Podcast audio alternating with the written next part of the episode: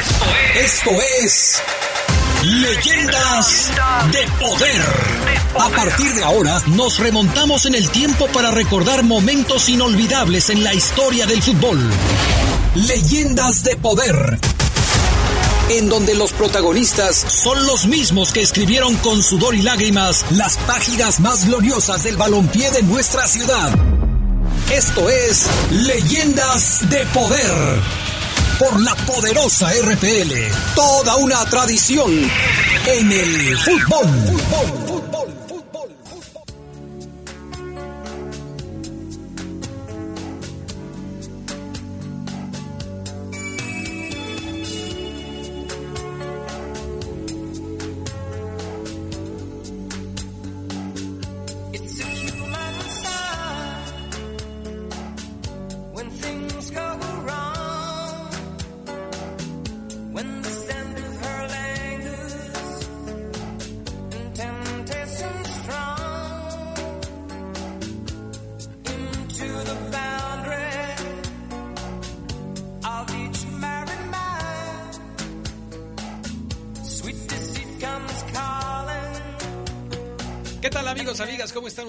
Buenas noches, bienvenidos, bienvenidas a Leyendas de Poder, programa que cada miércoles llevamos a ustedes con las memorias de los equipos de la ciudad y por supuesto con sus logros y momentos complicados.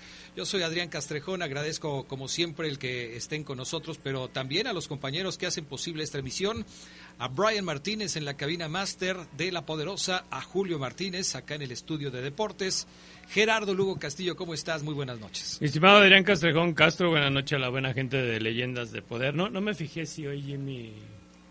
Pregúntale a, Julio. Hoy, estuvo bien, o simplemente nos ignora. Bueno, un saludo a Jimmy. Eh, es que él se va muy presionado siempre. Se va muy está muy tenso últimamente. Entonces, un saludo a Jimmy. Saludos a Jimmy. Y a toda la gente que hoy nos escucha en esta hora de nostalgia futbolera. Así es, nostalgia futbolera, un viaje al pasado, eh, a los momentos importantes en la historia futbolística de esta ciudad. Hoy en la música vamos a tener, y ya lo están escuchando, eh, a uno de los grandes representantes, él sí es Sir, ¿no? Sir Elton John. Sir Elton John, eh, uno de los grandes representantes de la música moderna, ahí lo tenemos, ya Brian lo está poniendo ahí, con este tema que a mí me encanta, Sacrifice, que es por supuesto de los más conocidos y que seguramente la mayoría de los amigos, amigas del auditorio lo están recordando en este momento. Se sabía que te iba a gustar y por eso alejé de aquí todas las cucharas para que no te... No vaya a cortar sí, exactamente. Pues alejaste las cucharas, pero no alejaste los cuchillos. Exacto. bueno, es que sí, ese es plan con maña. bueno, ok castígate tú solo, ¿no? Bueno, me parece muy bien. No, sí, la, verdad es, es, una, es un estilo de música que no pasa de moda. No, no, no, es, es, atemporal, exactamente, ¿no? Bueno, pues ahí está Sacrifice con Elton John. Cuando, cuando presento esas canciones así, este, me acuerdo de mi época de locutor, cuando yo empecé en la radio, que era locutor, y que tenía que presentar las canciones y todo ese tipo de cuestiones. Julio Martínez no, no recuerdo, pues todavía ni nacía, pero ya le platiqué. Entonces, entonces, eh, este, estaba, estaba atento a tus, a tus historias. no, pero más atento estoy yo a las historias de él. No, sí. No, Si vieran lo que son los viajes a, a, a, las transmisiones especiales de La Poderosa, Abejas y todo lo que salimos, Cuidado. de lo que se entera uno de Julio Martínez, ¿eh? Hombre, qué barbaridad. Este chavo, ¿cuántos años tienes? A los ah, poco. Sí, a los 25 años de edad ha vivido más que tú y yo. ¿En serio? Así te lo Con razón se ve tan, tan traqueteado, ¿eh? que no le digas así porque luego lo toma mal y dice, es, que, eh, es que, él se llevó conmigo. ¿El club de los qué? De los sentiditos. ok, ok, ok. Bienvenido, señor presidente, ¿cómo está usted? Bueno, pues hoy vamos a tener en la cápsula del tiempo el recuerdo de un año no muy lejano. Creo que de hecho este, no, no es el más cercano, fíjate, porque ya hicimos la cápsula del tiempo del 2012, pero debe ser el segundo año más cercano a la actualidad, este que vamos a tener el día de hoy, y es el 2007. ¿Qué estaba sucediendo en el 2007 en, en León, en México y en el mundo?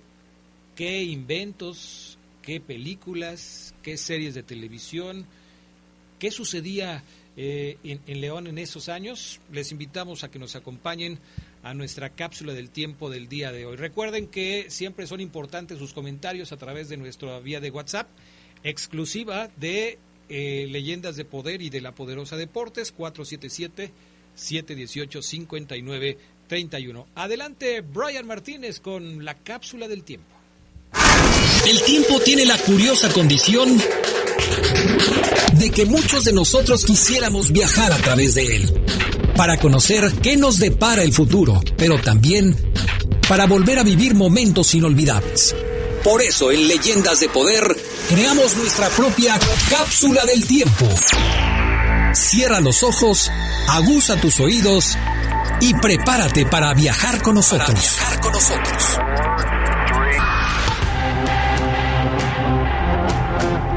En el 2007, León cumplía su quinto año en el infierno del ascenso, pero con la llegada de Sergio Bueno a la dirección técnica del equipo, parecía que las cosas cambiarían pronto. Para el inicio del clausura 2007, además del técnico colimense, se incorporaron al equipo futbolistas como Sandro Sotili y Héctor el Pirata Castro. León llegó hasta la final, pero perdió ante Dorados y sus sueños de regresar al máximo circuito quedaron truncados. Para el Apertura 2007, la Fiera contrató gente de peso en la división de ascenso. Mauricio Romero y Freddy Vareiro se destacaron por su aporte a la ofensiva del equipo. Sin embargo, fueron eliminados en las semifinales por los indios de Juárez. Fue el mismo año en el que la cantante estadounidense Britney Spears se rasuró completamente su cabello a causa de una crisis mental. Su carrera se puso en peligro y salieron a la luz conflictos con su padre, que también era su representante. 2007 fue también el año en el que Steve Jobs lanzó al mercado el primer iPhone. Lo hizo en el Macworld Keynote de San Francisco, California, y cambió la historia de la comunicación para siempre. El iPhone, en su primera generación, dio inicio a una familia de populares smartphones que hoy en día siguen siendo indispensables para muchos. En cuanto a temas deportivos, en 2007 se llevaron a cabo en Río de Janeiro, Brasil, los quintos Juegos Panamericanos. También tuvo lugar la Copa América, cuya final se disputó en el Estadio José Encarnación Romero de Maracaibo, Venezuela, en donde Brasil se llevó la victoria 3-0 ante Argentina. Estados Unidos se coronó campeón de la Copa de Oro. En 2007, muere en Moscú, en Rusia, Boris Yeltsin, que fue presidente de ese país entre 1990 y 1999, y fue también el primero en ser elegido democráticamente. En esa década, llevó a su país a una transición política y económica y el 10 de noviembre de ese año, en la sesión final de la 17 Cumbre Iberoamericana de Jefes del Estado y de Gobierno, celebrada en Santiago de Chile, ocurrió el famoso ¿Por qué no te callas? lanzado por el rey Juan Carlos de España al dictador venezolano Hugo Chávez. En el cine, Harry Potter y la Orden del Fénix, quinta película de la saga, se estrena en Estados Unidos, Reino Unido y México. Cintas como Antes de partir con Jack Nicholson y Morgan Freeman, Escritores de la Libertad, protagonizada por Hilary Swank, Piratas del Caribe, El fin del mundo con Johnny Depp, Transformers con Shia LeBeouf y Megan Fox, además de Sin lugar para los débiles con Tommy Lee Jones y Javier Bardem, se robaron la atención de los espectadores. Fue en 2007 cuando Alejandro Fernández lanzó al mercado su álbum número 12 titulado Viento a favor, que incluía éxitos como Te voy a perder. Rompecabezas sin piezas, los planes, los sueños que apenas comienzan.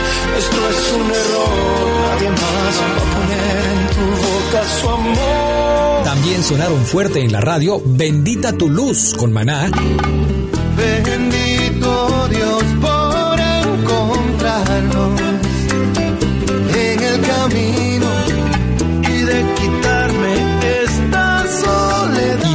Cambió con Camila. No, no, todo tembló dentro de mí. En cuanto a los éxitos en inglés, se recuerda Girlfriend con Avril Lavigne y Makes Me Wonder con Maroon 5.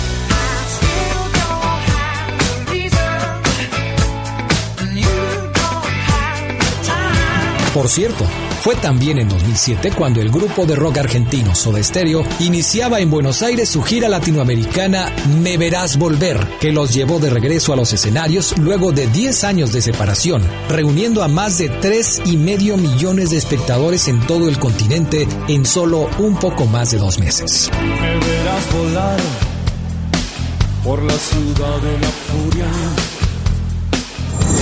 Era 2007 y en la televisión empezaban a generar una gran audiencia, principalmente en canales de televisión por cable, series estadounidenses como The Big Bang Theory y Gossip Girl. Mientras que en León, por fin se abría la circulación vehicular el distribuidor vial Juan Pablo II, después de meses de retraso y congestionamientos diarios. Era 2007, hace 14 años.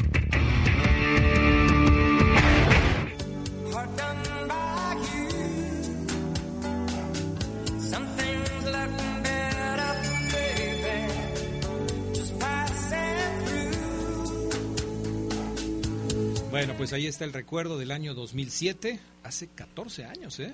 O sea, 14 años de que se inauguró, por ejemplo, el distribuidor vial Juan Pablo II. Y todavía recuerdo cuando estábamos, a ver si ya, ¿no? Ya, ya, ya hace falta. Y ahora ya hace falta otra cosa porque falta- los congestionamientos... otro piso más. No, hombre, los congestionamientos a la salida a Silao en la mañana, siete y media, de siete, ocho de la mañana, son tremendos, Sí, ¿eh? está, está, está tremendo. Y, y yo recuerdo mucha gente que decía, es que ese se va a caer. Sí, sí se decía. Sí, como que no se le veía mucha no se le veía estabilidad, Pero bueno, ahí sigue, ahí sigue el distribuidor vial Juan Pablo II. Bueno, saludos a toda la gente que eh, nos acompaña y que lo hace frecuentemente aquí en el, en el programa de, de la noche. Eh, Dice Ricardo Alvarado, que nos, nos escribe, buenas noches. Eh, como dijo usted, eh, el lunes en la noche con mi mensaje, yo soy necaxista, aunque ganen, pero el programa de los miércoles lo escucho porque son sus cápsulas son increíblemente buenas. Gracias, gracias, mi estimado este amigo que, que nos estás escuchando. Déjame ver, doctor Maldonado Suárez, gracias. Eh, increíblemente buenas. La de hoy, igual de buena que todas las demás. Gracias. Sigan. Gracias por, por las porras, la verdad, hasta me sonrojé. Oye, el, el- el- el que ama tus cápsulas es Toñazo Moral, Moreles. Las Saludos. ama, las ama. Un buen saludo al, al, al Toñazo y un saludo muy especial al, al, al contador Aranda Regalado. Regalado. Muy bien. También este, que se está enfermando de este programa, ¿eh? Ya, necesita hombre, de, cada miércoles, de cada miércoles de este programa. Pues sí, tuve el gusto de saludar al contador Aranda hace poco cuando fue la votación para eh, el premio estatal del deporte 2021, ahí en las instalaciones de CODE, eh, en el Boulevard eh, Alonso de Torres. Y sí, me dio mucho gusto saludarlo, por supuesto. Le mandamos un saludo otra vez con muchísimo gusto y esperamos que siga siendo parte de esta familia que poco a poco va creciendo. ¿no? Así es, así es. Perfecto, bueno, pues vamos a la pausa amigos, enseguida estaremos de regreso con más de leyendas de poder y una entrevista que seguramente a muchos y muchas les va a gustar esta noche, así es que no se queden con la duda y acompáñenos a la pausa para regresar después con la entrevista de leyenda. Sigue con nosotros. Esto es Leyendas de Poder. Leyendas de Poder. Habla Alejandro Moreno, presidente nacional del PRI. En el PRI impulsamos a los jóvenes para que puedan emprender y abrir su negocio. Trabajamos para que ningún comercio tenga que cerrar sus puertas. En el PRI sabemos de los grandes esfuerzos de las mujeres para sacar a la familia adelante. México saldrá adelante sin que nadie se quede atrás. Somos centrones. En el PRI, la familia antes que todo. PRI. La transparencia y la rendición de cuentas son una obligación y un hábito. Por cuarto año consecutivo, el Senado obtuvo el 100% en el cumplimiento de las obligaciones de transparencia establecidas en la ley. Según la calificación que realiza el Instituto Nacional de Transparencia INAI cada año. Refrenda así que las tareas en la Cámara Alta se hacen con responsabilidad y transparencia en beneficio de México. Senado de la República. Sexagésima quinta legislatura. Continuamos con más de Leyendas de Poder. Leyendas de Poder. Julio Ceja llegó al equipo León para entregarlo todo. Paquito de estatura, pero de gran habilidad. De nombre discreto, pero con un gran carisma. Ceja le dio a la fiera ese ingrediente de esperanza en una división de ascenso donde no la había. Mantuvo la vela encendida sobre el regreso a la primera en años incómodos sin cabida para el más mínimo error. Proveniente del Cruz Azul y luego de portar la camiseta nacional en la sub-17 y sub-20, Julio Ceja buscaba una revancha personal. Y la buscó de manera afanosa, jugando prácticamente con una rodilla a su favor y la otra un hilito a punto de reventar. Julio Ceja lo dijo claro, daré todo por el león hasta que la rodilla truene. Ceja vio el carrusel de técnicos que dio vueltas en el seno Esmeralda en ese intento de años por regresarle al escudo el prestigio de la primera división. Sergio Bueno, Mario García, Hernán Medford, Salvador Reyes, José Luis Salgado y Gustavo Matosas resultaron para Ceja los retos a convencer para tener un lugar en la oncena titular leonesa. Después de una larga convalecencia, vivió 24 minutos inolvidables en aquella final de ascenso entre León y Correcaminos. Entre León y Correcaminos. La rodilla tronó una y otra vez, pero la voluntad de Julio Ceja se mantuvo intacta. Julio Ceja, una leyenda de poder. Julio Ceja, una leyenda de poder. Una leyenda de poder. Leyendas de poder.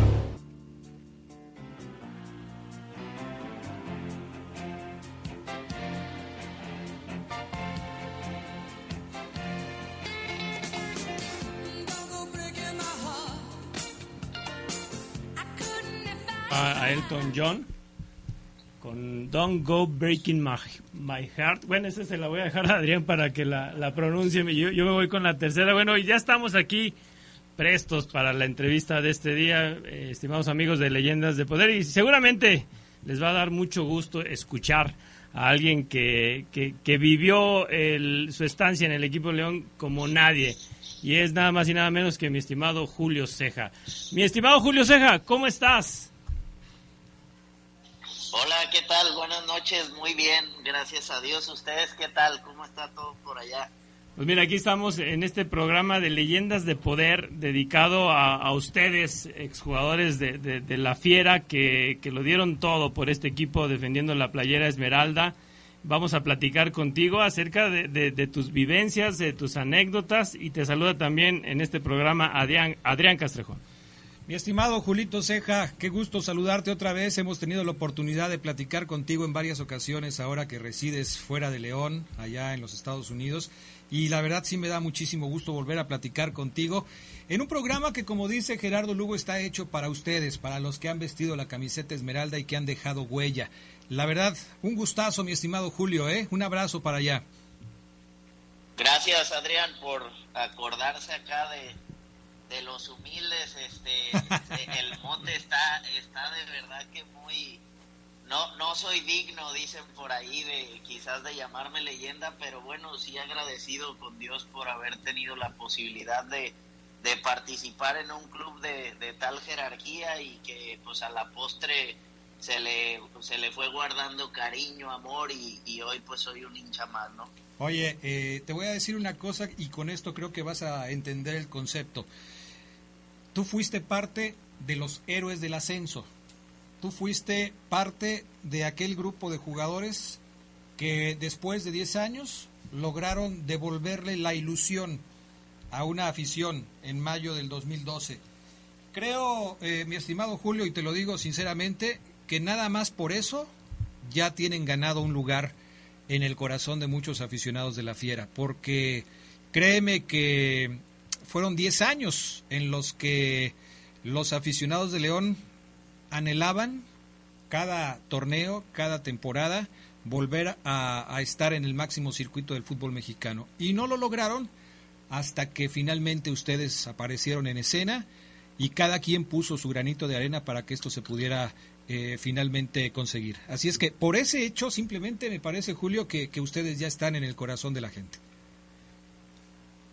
Sí, fíjate que eh, viéndolo desde esa perspectiva, pues la verdad es que unos privilegiados, ¿no? Algunos con, con unos roles de, de, dentro de la cancha, otros fuera de ella. Recuerdo, por supuesto, ya, ya hace algunos años de ese momento, de cómo se preparó todo previo a las instancias finales, porque a mí en lo personal pues me había tocado vivir ya algunas, algunas etapas eh, de, finales y, y con muy buenos planteles que lo hemos platicado incluso en otras ocasiones quizás con los mismos méritos o más deportivamente hablando de, alcanzar el objetivo y por una u otra cosa no se daba. Entonces, pues sí, tienes toda la razón, agradecidos con Dios por, por el privilegio de haber estado en el momento, en el lugar y, pues de ser parte de esa historia tan bonita, ¿no?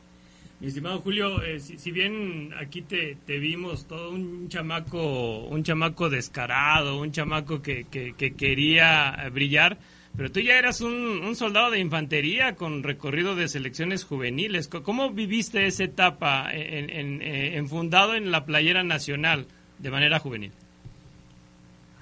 Bueno, mira, eh, le platico mucho a la gente que pues que hoy tengo la posibilidad de compartir de pronto ciertas anécdotas que me recuerdo como un niño feliz eh, jugando en, mi pueblo, en Zamora, Michoacán que te mentiría si te digo que me vi en algún momento en, primera división, es decir, sabía que tenía eh, un don, si así lo queremos llamar, este especial, que, que era pues de los de los más buenos de, dentro de la cancha ahí del, del colegio y disfrutaba lo que hacía y así fue, fue pasando mi etapa como futbolista, ¿no? De pronto llega de manera sorpresiva una invitación a, a Cruz Azul. El primer año mis papás dicen, no, pues definitivamente no, estás muy chico.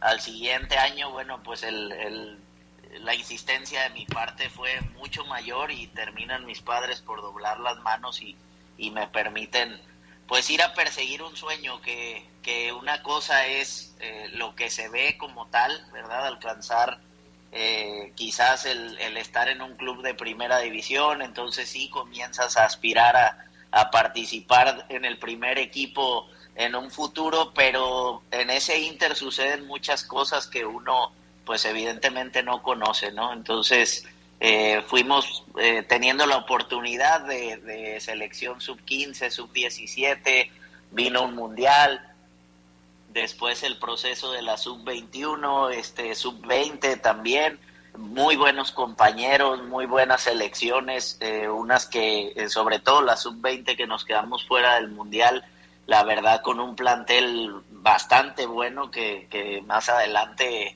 pues muchos eh, seguirían jugando, unos figuras como eso y Memo Ochoa, Jerry Flores que tuvo también su paso muy bueno dentro de primera división, Chispa Velarde, Marquito Parra también de, por allá de Guanajuato, el Landín, etcétera, ¿verdad? Eh, tuve la posibilidad de, vivir varios procesos con selección nacional y sin duda que es una de las cosas que yo creo que me quedan guardadas en el corazón, los tantos países que me permitió conocer el deporte que amo y yo creo que con eso me quedo. Oye, Julito, eh, ¿qué hay en Zamora que producen futbolistas de muy buena calidad? de ahí es Rafa Márquez, de ahí es Julio Ceja. ¿Qué hacen en Zamora para sacar este tipo de futbolistas?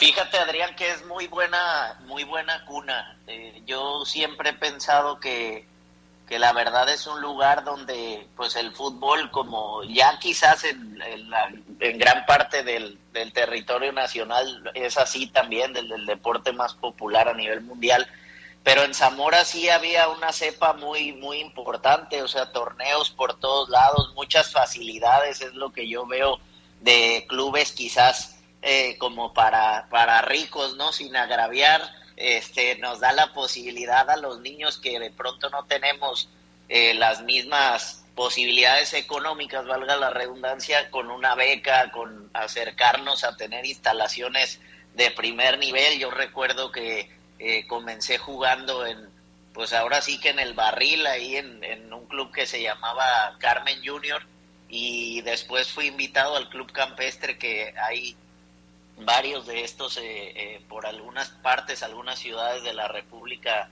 eh, mexicana y, y, pues son clubes muy completos con canchas, instalaciones de primer nivel en donde uno pues comienza a formarse, ¿no? Yo creo que eso, eso es una parte muy importante que quizás también, pues, eh, sobre todo hace años todavía el eh, Zamora era un, pueblo grande o una ciudad pequeña donde todavía a lo mejor las cosas eh, se manejaban de, de, manera muy tradicional, muy de casa, jóvenes, pues sí, como, como todos, este, muy sanos, ¿no? De, de no tener videojuegos a la mano, de tener muchas canchas, insisto, muchos lugares en donde poder practicar tan, tan bonito deporte y yo creo que eso y la seguridad que tenía, sobre todo hace años, Zamora, Michoacán, eh, le da la posibilidad a, jóvenes de crecer deportivamente, porque yo recuerdo irme a los entrenamientos cuando de pronto mis papás les daba flojera o estaban cansados o veían que comenzaba a llover y oye hijo hoy no vas y yo yo decía yo no puedo faltar yo agarraba mi bicicleta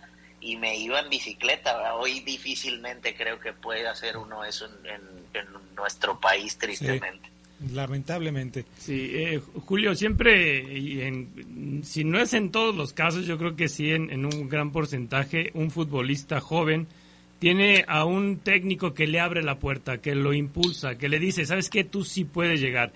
En tu caso, en el caso de Julio Ceja, ¿quién fue ese técnico que te impulsó?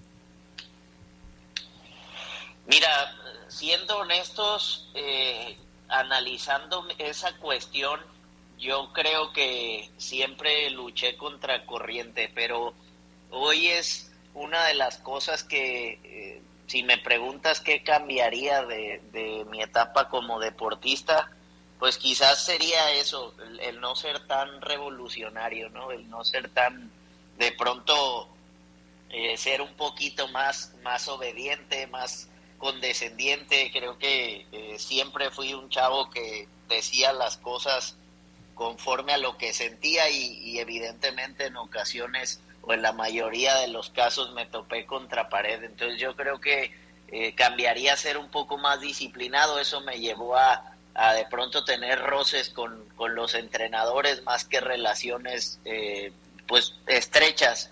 Pero sin duda yo creo que el proceso con, con Salgado, el León, porque recuerdo su llamada por teléfono, me dice, Julio, me están ofreciendo a, a Lugo eh, de, de Cruz Azul eh, no está teniendo participación y pues los, los Batarse quieren hacer la, transferencia para que venga León, pero yo me la quiero jugar contigo.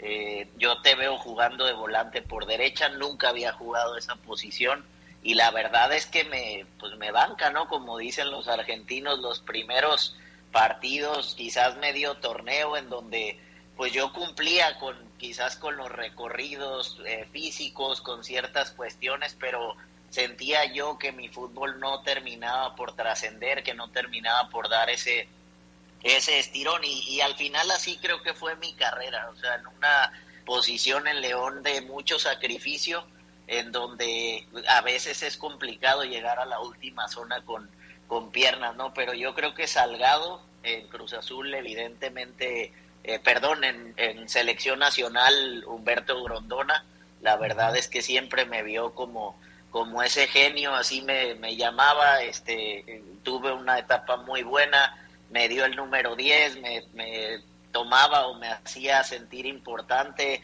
eh, que no sé también tan, tan chico que, que tan bueno haya sido esto para mí, porque regresaba a Cruz Azul y siempre era como el niño apestado, ¿no? Siempre decían, de hecho me recibían así, tristemente. A veces, insisto, dicen que para hacer justicia eh, en, nosotros mismos tendríamos que observarnos injustamente en, primera persona y, y hoy trato de, crecer como ser humano y creo que viendo desde mi perspectiva eh, yo me equivoqué en muchas ocasiones, pero también es cierto que a veces es difícil por la idiosincrasia del mexicano.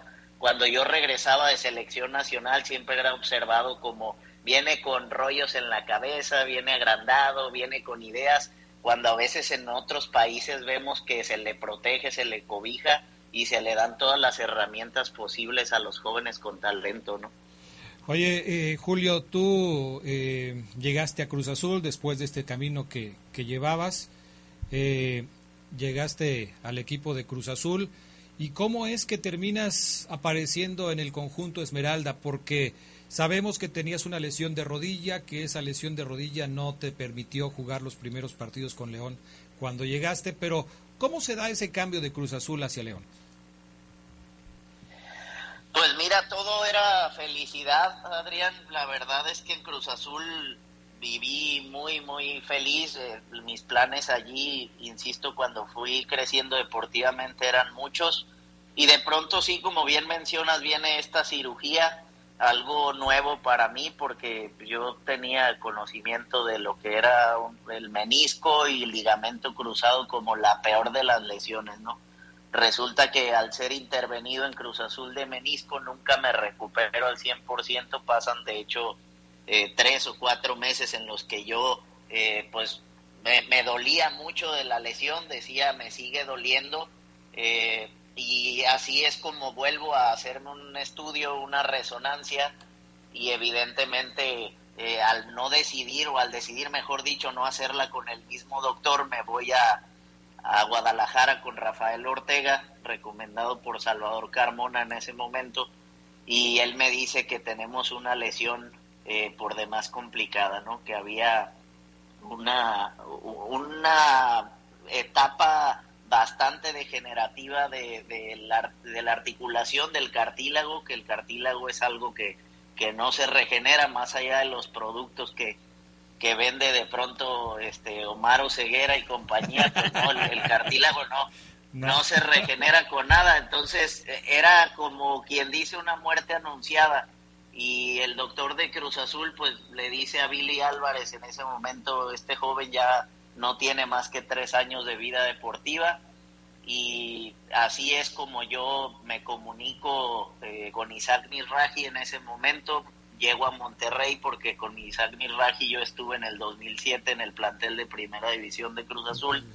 Me lleva a Monterrey y antes de firmar el contrato eh, lo echan estando en una interliga, de hecho antes de comenzar el torneo, él me llama de Estados Unidos ya al cuarto para la hora de cerrar los registros y me dice, Julio, llega Ricardo La Volpe a Monterrey, pues tú sabes que ibas por mí, la directiva no te quiere, no te, no te tiene en cuenta, entonces pues no te van a firmar un contrato, ¿no? Hablo con Gabriel Pereira desde Monterrey, Gabriel Pereira me dice, oye, ¿cómo estás para venir a Atlante? Ellos me conocían realmente como una joya, así tal cual en Cruz Azul, el Conejo Pérez, Chelito Delgado, Marcelo Delgado, Restrepo, Torrado, todos me veían como ese joven eh, que iba a trascender en, Cruz Azul y por qué no en Europa, así, así lo, lo pensaban ellos, pero también sabían del tipo que era fuera de la cancha.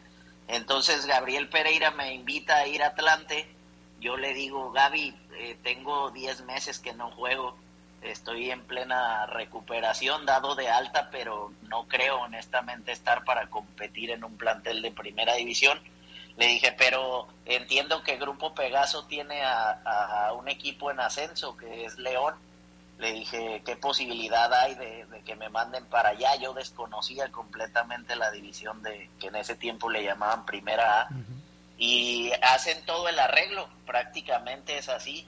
Eh, yo sé que dicen por ahí que cada quien habla como le va en la feria. En mi caso, pues Grupo Pegaso, la verdad es que me aceptó cuando nadie más lo hubiese hecho, dándome incluso un sueldo bastante decente para, para lo que sabíamos que no iba a poder firmar registro ni jugar.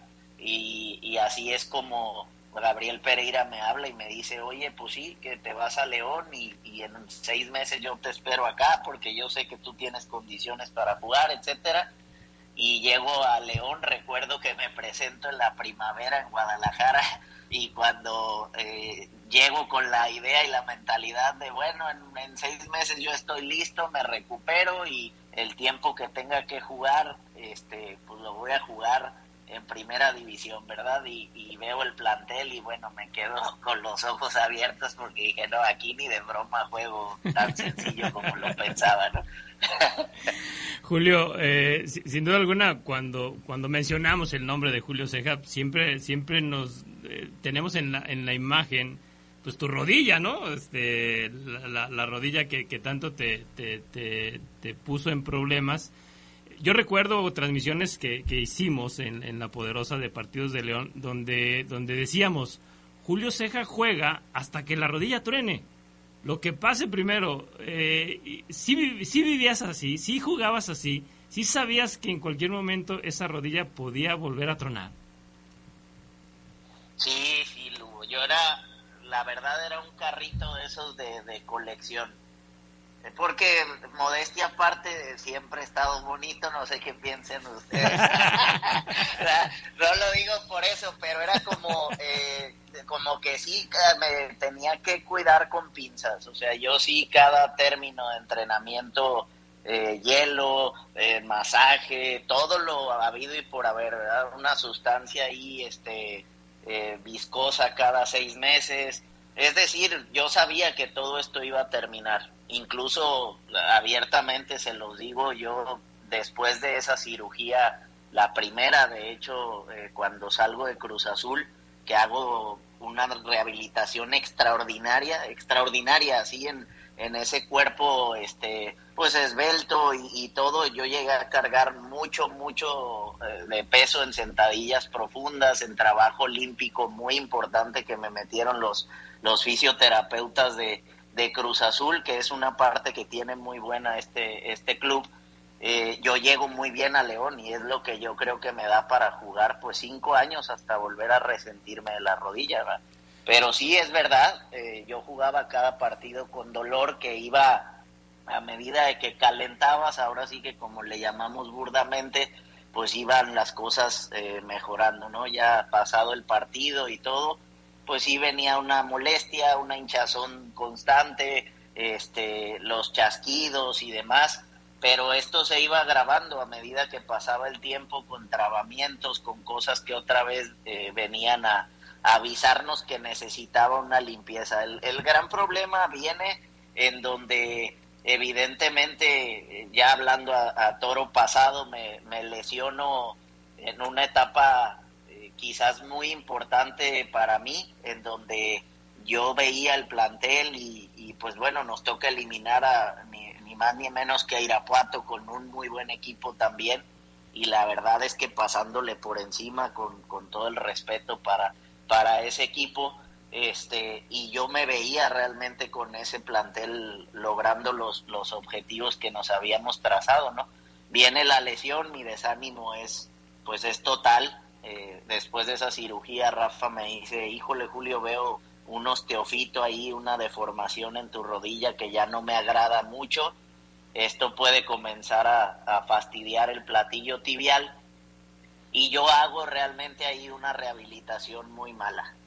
Ya era el Julio Ceja con esta adicción al casino, ¿no? Con estas cosas que, que evidentemente me hacían eh, pensar en otra cosa y no quizás en lo que tenía que enfocarme. También es cierto que a la par contábamos con en ese tiempo con yo creo con, fisioterapeutas y demás este quizás no, no tan capacitados no con las instalaciones no tan eh, pues tan tan óptimas para este tipo de, lesiones entonces se junta todo el, equipo que comienza con Gustavo a la verdad que a jugar después porque ya estoy hablando del siguiente torneo en mi etapa meramente de rehabilitación a jugar por nota y demás y yo pues, honestamente no me veía ya en un lugar en ese en ese plantel entonces eh, pues termino por, por hacer una mala rehabilitación. A pesar de todo, Gustavo me respeta quizás ese lugar,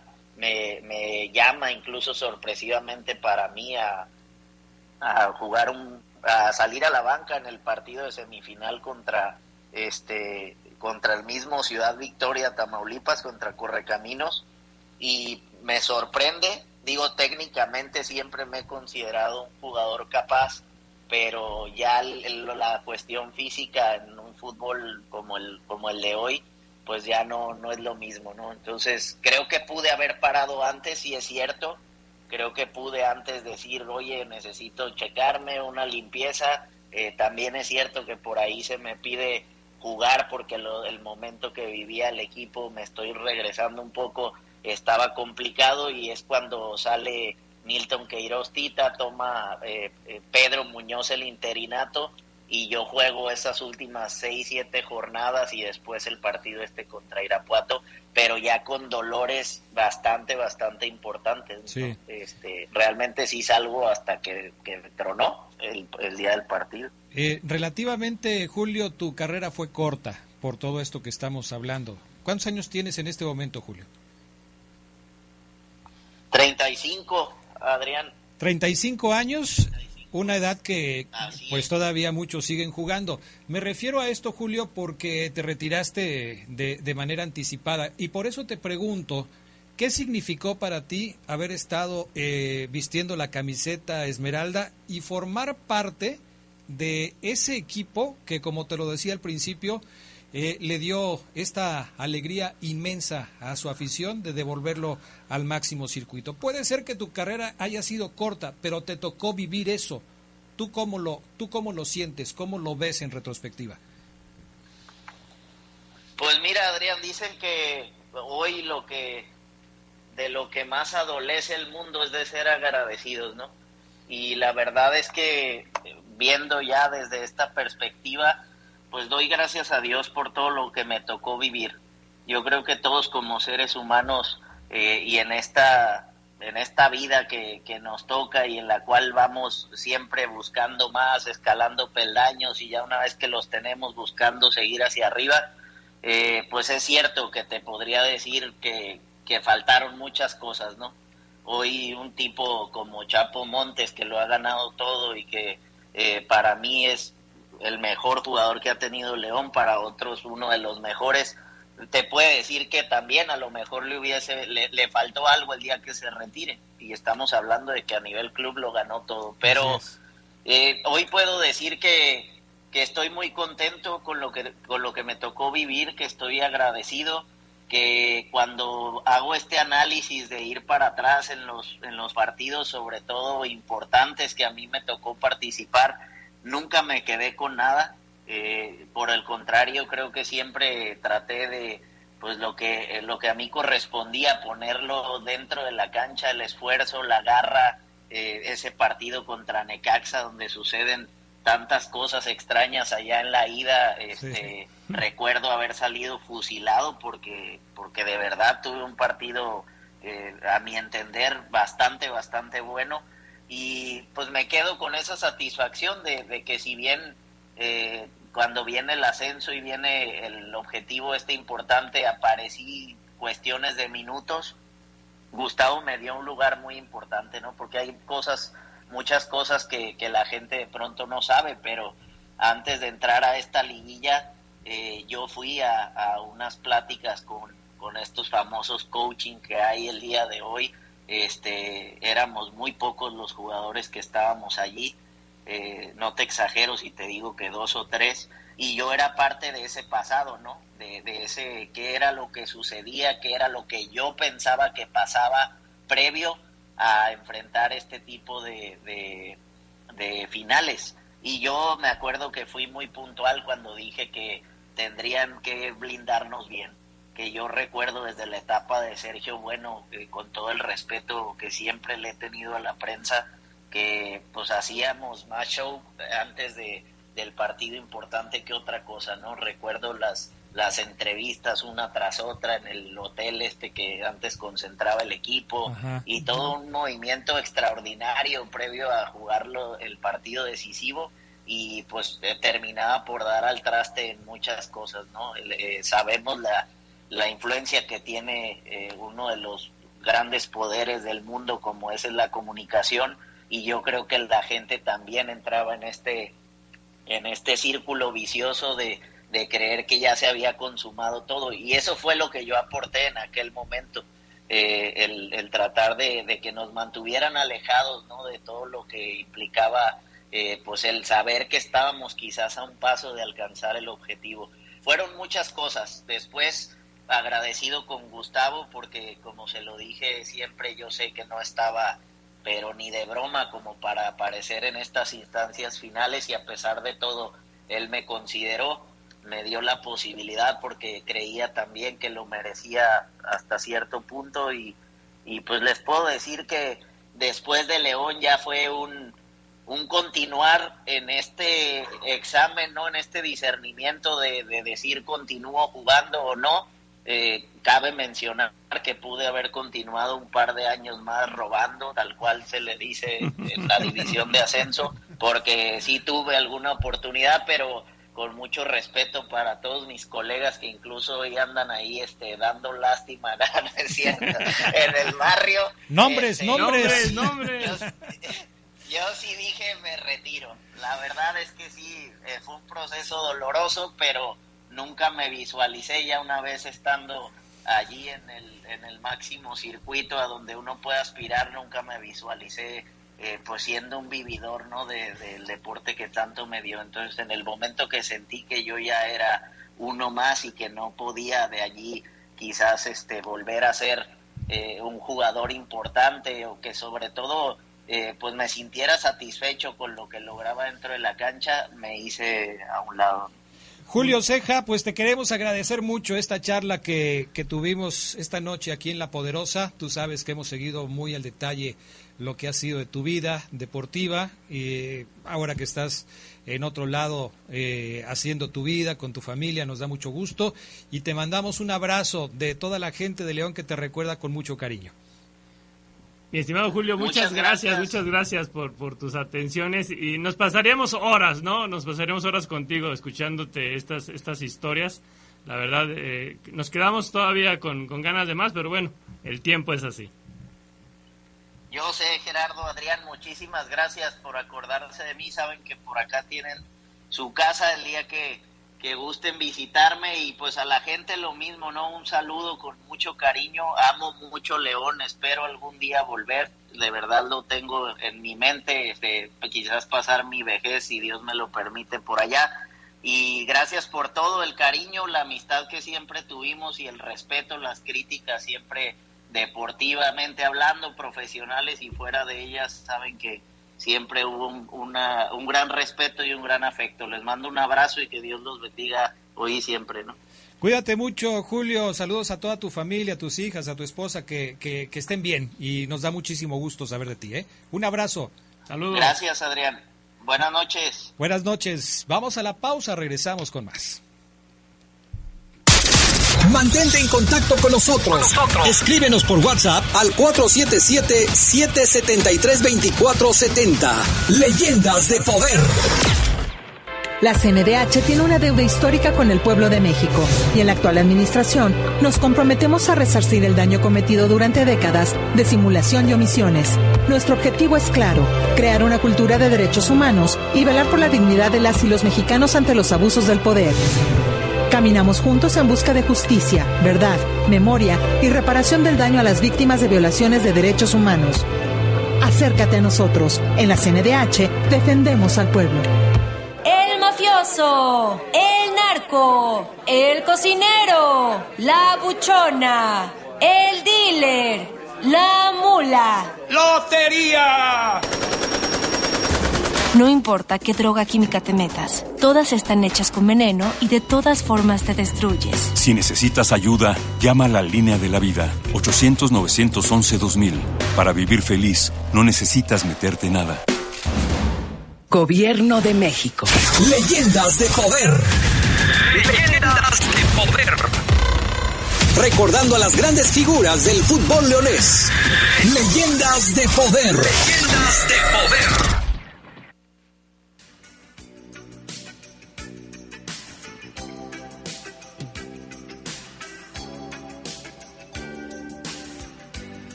También está muy buena, la de Nikita, ¿no? Claro. Nikita con eh, Elton John. Perfecto. Ya tenemos en la línea y saludamos con muchísimo, con muchísimo gusto a nuestro compañero Ricardo Jasso. ¿Cómo estás, Ricardo? Muy buenas noches. Buenas noches, Adrián Gerardo. Un gusto saludarles a todos los amigos de Leyendas de Poder. Buenas noches, mi estimado Richard. Oye, Ricardo, eh, como siempre hacemos, eh, te pedimos tu opinión acerca de, de, Julio Ceja, un hombre que le tocó estar, eh, pues desgraciadamente, en las etapas difíciles del conjunto Esmeralda.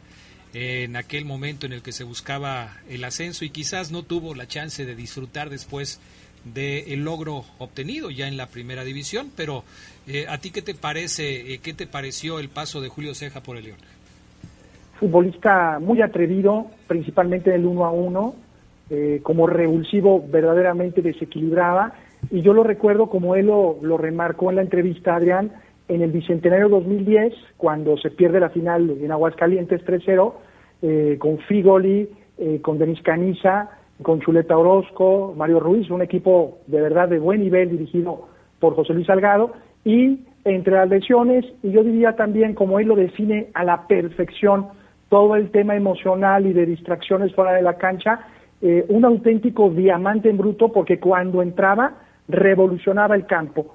Así lo recuerdo, Adrián y desafortunadamente nunca explotó, ¿no? Él mismo lo reconoce, nunca tuvo ese momento culminante en su carrera. Fueron destellos que muchos compañeros de él en diferentes equipos, sobre todo en Cruz Azul, le vieron, pero no, no alcanzó a detonar. Y, que sobre todo lo, lo, escuchamos a Julio Ceja, creo que con ese reconocimiento que él mismo, o autorreconocimiento que hace, lo escuchamos tranquilo hoy en día, ¿no? Que a veces es algo difícil para un futbolista eh, superar, ¿no?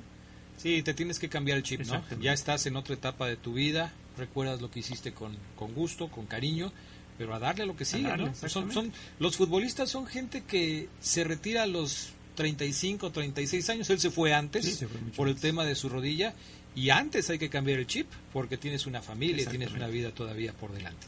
Bueno, eso con respecto a lo de Julio Ceja, pero ¿qué nos preparaste para hoy, mi estimado Ricardo Jasso, en los relatos de poder? Una fecha que no puede pasar desapercibida, Gerardo nos lo recordaba en la mañana, eh, eh, un 10 de noviembre de 1974 se disputó el primer partido en primera división entre el Club León y Unión de Curtidores en la fecha 14 del torneo 1974-75, donde debuta Unión de Curtidores en primera división, y relatamos un poco el encuentro.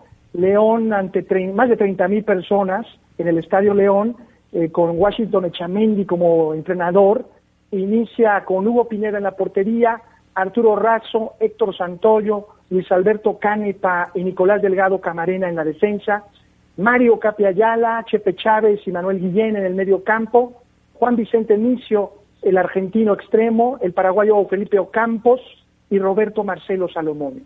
Por su parte, Unión de Curtidores, este equipo para muchos en ese momento armado al vapor por Toño Carvajal, humilde, alinea con José Luis Gato Lugo en la portería, en la defensa con Roberto López, el uruguayo Pío Tabaré González, Alejandro Gallo Villalobos y Guillermo Puscas García, en el medio campo Salvador Carrillo, Hugo Dávila y Juan Carlos Polacos en Toriki, y en la delantera el argentino Héctor Mario Ventrón, Fausto Vargas y Oribe Maciel, en un partido que tuvo de todo, goles, volteretas, desvanecimientos, expulsiones y pasión, Adrián y Gerardo. Hace 47 años de ese partido. Si, digo, si estamos hablando de, de que vimos ese partido, ya debemos estar vacunados, ¿no? Pero, digo, 47 años, o sea, ya casi hace 50 años de este partido que nos está relatando Ricardo Jasso y que seguramente tú, Gerardo Lugo, pues apenas recuerdas, ¿no? Tenías dos, años, de edad en ese, momento. Yo supe de ese partidazo porque así como lo describe Ricardo, siempre lo recuerdan los jugadores y cuando he tenido oportunidad de platicar con los veteranos tanto del Unión como de León sobre ese partido, pues fue algo apoteósico, ¿no, Ricardo? Yo creo que por ese 4-4 y la forma en cómo se da, queda, queda siempre ese sabor de, todo clásico entre Unión y León. O sea, yo creo que fue un inicio de algo que, que por muchos años se vivió en esta ciudad, una efervescencia cuando se iban a enfrentar estos dos equipos. Totalmente de acuerdo, Gerardo, porque esa vibración, esa palpitación fue el presagio de cómo serían el resto de los partidos, en su mayoría entre León y Unión de Curtidores. León ganaba 1-0 y de pronto Unión de Curtidores daba vuelta 3-1 al minuto 12. Un, un Unión muy atrevido, aprovechando la desorganización de León, pero hay una jugada clave al minuto 13 eh, Chepe, Chape, Chepe Chávez le entra muy fuerte a Hugo Dávila y un jovencísimo Alejandro Gallo Villalobos desde su propia portería en pro de defender a su compañero, va, empuja y lo expulsan. Ahí cambió el partido, aunado a que Roberto López eh, sufre una lesión de rodilla, incluso estuvo 10 minutos fuera del campo intentando que regresara, fue después sustituido por Anselmo, el Fuchito, perdón, por el Becerro Morales, y en ese sentido, lo que después pasó es que en los minutos finales del primer tiempo, León empata aprovechando la eh, minoría eh, del equipo Unión de Curtidores. Al segundo tiempo inmediatamente expulsan a Héctor el Curio Santoyo y después en el ir y venir, León le da la voltereta al minuto 32 con gol de Salomone. La imagen que hoy publicamos en Nación Esmeralda, donde Salomone anota a José Luis Lugo, es ese tercer gol y Carvajal con esa osadía echa adelante al equipo y en un centro donde le alcanzan a anticipar a Hugo Pineda, el polaco Sentoriki se barre, anota para un 4-4, una fiesta de alarido que provocó que en los minutos finales don Toño Carvajal perdiera el conocimiento y se desvaneciera por tanta impresión. Y es que no, era para menos, y, como vivía Don Toño los, los partidos. Y, Don Toño no fue el único. Mira, me manda mi mamá un mensaje que dice que en ese partido, de lo emocionada que estaba, me perdió en el estadio. Lo bueno es que te encontraron. Pues o lo malo. o lo malo Depende de cómo lo quieras ver. Fue, fue un partido que marcó una época que a quienes tuvimos la, la fortuna de ver, obviamente muy chicos, eh, quizás no dimensionábamos todavía ese, ese tema, 74, pues tenía yo 8 años apenas, o sea, sí, no, no, no se dimensionaba todavía lo que, lo que estabas viviendo en el estadio, pero sí, sí ya te queda la satisfacción de haber vivido una experiencia de tal magnitud. Y la verdad, eh, Ricardo, es que como bien lo señalas, marcó la pauta para los clásicos posteriores. A mí me parece que es una lástima, una lástima que eso no siga pasando en León. Yo siempre he pensado que esta ciudad es para tener dos equipos. Si se tuvieron dos equipos en los 70s hasta, hasta los 80s, eh, ¿cómo va a ser posible que hoy, en pleno año 2021, no Sería maravilloso, Adrián, revivir esa rivalidad cuando la gente auténticamente se dividía en los dos colores. Eh, una ciudad que ha evolucionado tanto en lo económico, en lo social, ¿por qué no una inversión?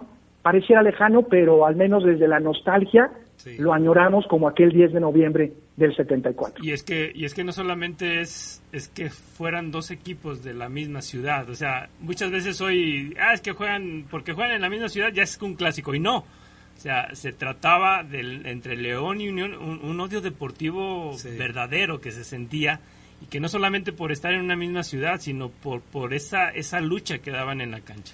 Los orígenes del equipo de, León, eh, cómo se quedaron, y aquí lo platicamos eh, en algún momento, cómo se quedó la gente de la Unión de, Curtidores. cuando León eh, toma la estafeta y se convierte en el equipo representante de la ciudad en la primera división, cómo fue navegando el Unión de Curtidores durante todos los años posteriores para aparecer en la década de los 70. Ese partido fue en el Estadio León, lógicamente, mi estimado Ricardo, que ya era la sede en ese momento de los dos equipos.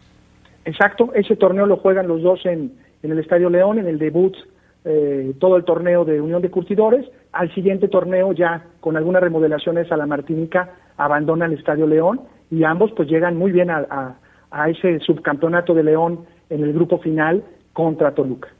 Perfecto. Mi estimado Ricardo Jasso, como siempre ha sido un gusto, un placer escucharte y recordar juntos todo esto que nos ha tocado vivir eh, en una época tan especial como el fútbol de los años 70. Un abrazo, la fiesta del alarido que ojalá algún día regrese entre Unión y León. Ojalá que la podamos ver, mi estimado Ricardo, ¿no? Porque quizás se dé, pero no sé si lo alcancemos a ver nosotros. Si se vuelve a dar los tres, vamos a llorar, seguramente. Seguramente, seguramente así es. De acuerdo, totalmente. Gracias, Ricardo. Un abrazo y muy buenas noches. Buenas noches, hasta pronto. Bueno, Gerardo Lugo, eh, con esta música de fondo que nos pone eh, Brian Martínez ya para cerrar el programa, nos despedimos en la edición del día de hoy de las leyendas de poder. Déjame ver si me quedó algún mensaje pendiente. Un abrazo, dice, dice Arturo Hernández, un abrazo del barrio del Cuecillo, nos escribe felicidades por quien están entrevistando. Pregunta para Ceja, ¿qué pasó en aquella noche en Comanjilla, la famosa reunión? Ceja estaba ahí, sí, él era parte del grupo de jugadores que estaban ahí. Ya no alcanzamos a preguntarle. Eh, un, un, abrazo por quien se la partió eh, la playera con la playera de la fiera años 80 y se les olvidó mencionar al salvadoreño Jaime Rodríguez, un defensa central de muy buenas condiciones. Ya habrá tiempo para platicar también de la Chelona. La Chelona. ¿no? De la Chelona, eh, jugador de selección nacional con El Salvador. Gracias, Gerardo Lugo. Pasen una noche de leyenda. Gracias a Julio Martínez, a Brian Martínez. Yo soy Adrián Castrejón y los dejamos ya con la música de La Poderosa. Aquí viene ya nuestro compañero Fabián El Gato Rivera.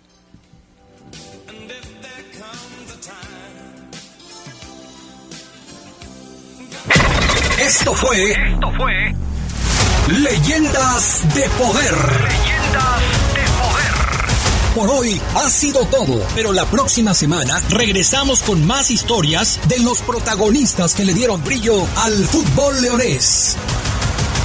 Leyendas de Poder. Leyendas de Poder.